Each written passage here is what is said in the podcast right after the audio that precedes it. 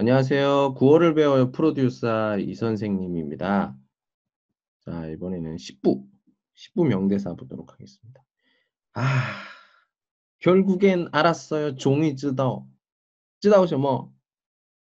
승찬더 마음을 예진이 쯔다오 알았습니다. 저뭐 쯔다오.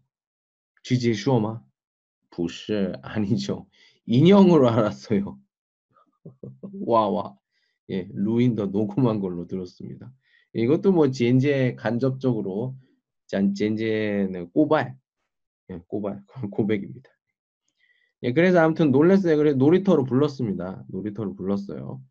자, 쇼쇼 뭐 마지막 날 놀이터 용기 같이 보시죠. 제가 살면서 처음 있는 힘을 다해 용기를 내서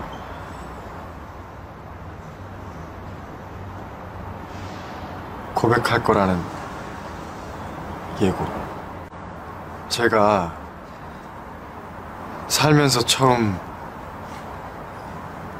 있는 힘을 다해 용기를 내서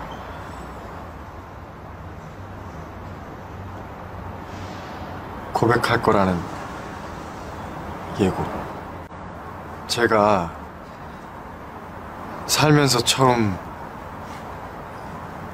있는 힘을 다해 용기를 내서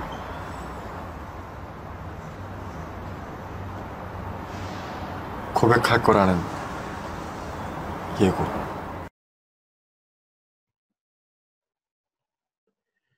자, 인상 깊은 대사입니다. 두 번 읽어볼게요. 제가 살면서 처음 있는 힘을 다해 용기를 내서 고백할 거라는 예고.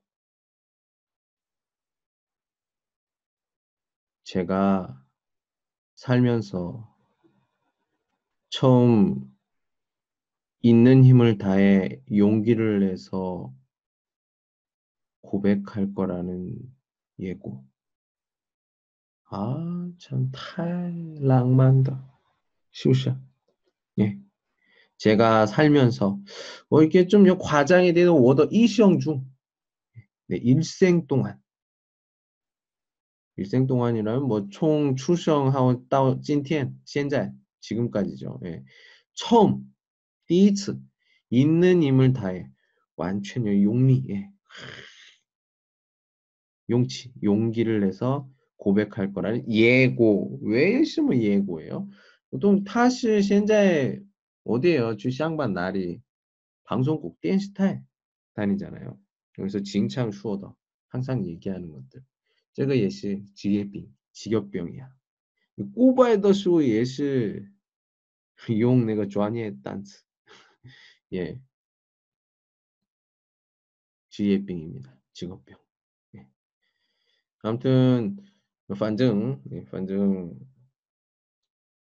종이 승찬 용치 용기를 냈어요. 여기까지.